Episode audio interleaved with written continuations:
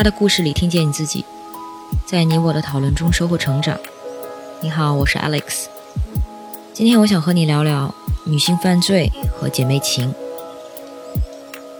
十七年牢狱后，她与她的自由行这个故事让我想起了三个影视作品，都是涉及到女子去监狱和其中女人们之间的情谊的。第一个作品是美剧《超感八人组》，英文叫《Sense Eight》。这个美剧是由《黑客帝国》的创造者之一拉纳沃卓斯基担任监制、导演和编剧。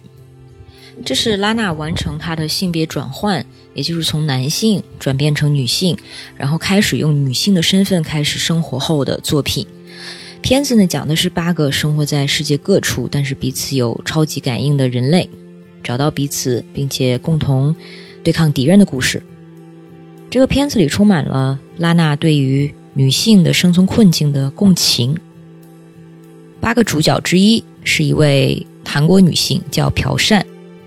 她作为富商之女，但她的存在和才华总是被重男轻女的父亲漠视。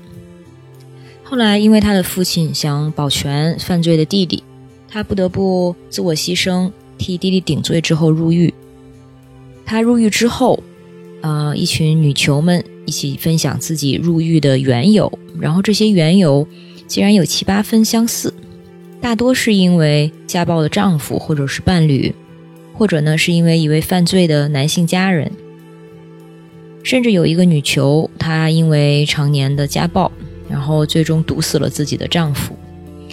另外一个女囚呢，则这样评价狱中生活：“她说，能够远离那个男人生活的地方，真是太好了。”这个故事让我想到了第二个作品，是韩国电影叫《和声》。这里面的女囚也和第一个这个作品有着很类似的历史，有的是因为失手杀了家暴的丈夫，有的呢是因为杀了想性侵自己的继父。有的是因为入狱，所以被迫要将自己的孩子送人。这些女人被铁窗外的世界抛弃，可是，在高墙之内，他们却能给彼此温暖和理解。然后，第三个我想到的作品是美剧《女子监狱》，英文叫《Orange Is the New Black》。这里面的女囚之间有好几对情侣。对于这些人生已经很难回头的女人，这个封闭的惩戒之地。其实有一些难得的温情，就像十七年牢狱里面的李小梅，他在那个充满着不平等的现实中，因为他脸上的伤疤，他成了所谓的残次品；他在男人眼中成了所谓贬值的货品。这个伤疤也让他成为了家人眼中需要被贱卖的拖累。可是，在曾经的狱友泡泡眼中，他重新成为了完整的人。具有着人的尊严和美，这三个作品和十七年牢狱这个故事其实有很多的相通之处。李小梅的经历也是教科书般的受虐妇女，常年承受暴力，然后冲动杀人的这样的一个叙事。事实上，对于这种现象，甚至有一个专有名词叫“受虐妇女症候群”，英文叫 “battered woman syndrome”。所以这种相似性它并不是偶然，这种经历它如此常见，正是因为它是一种现象，它是我们所在的社会扭曲的性别秩序的病态症状。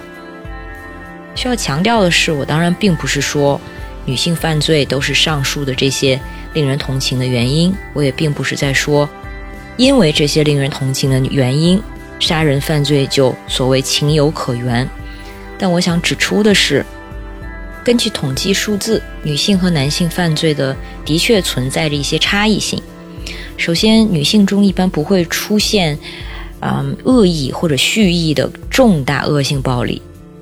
其次，大部分女性犯罪是跟这个家庭的男性的家庭成员的虐待或者是犯罪影响有关。比如，中国近些年的死刑的数据中，如果你留意一下女性的死刑犯，会发现。他们多是这个跟贩毒相关的犯罪，而他们的名字前后往往会出现几个同时被判刑的男性的团伙成员。所以女性在这个团伙中，往往是因为跟其中男性成员的关系，成为了毒品的运输者或者联络者这样的角色。而反之，这些性别差异可能也反映在女性狱友之间的关系中。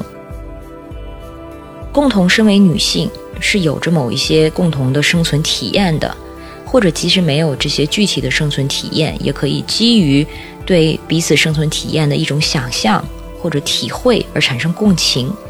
所以，这种共情可能会让女人之间更能产生对彼此的理解和情谊。这种情谊其实就是这两年似乎重新回到主流话语体系的一个词，就叫姐妹情。而在十七年牢狱这个故事里，从始至终贯穿着姐妹情。无论是李小梅和翠翠、翠翠和大妈、李小梅和马月月，还是李小梅跟泡泡，这些女人她们背景各异，年纪也各异，而这种姐妹情能够穿越代际差异和年龄，甚至能穿越不同的家庭背景和生存史。所以，即使是没有过类似经历的我跟你。也能跟这些女人发生想象的连接，而这就是女性意识最强大、最神性的地方。这就是我对这期故事的想法。如果你有什么想说的，欢迎在音频下方与我互动，让我们在讨论中收获成长的智慧。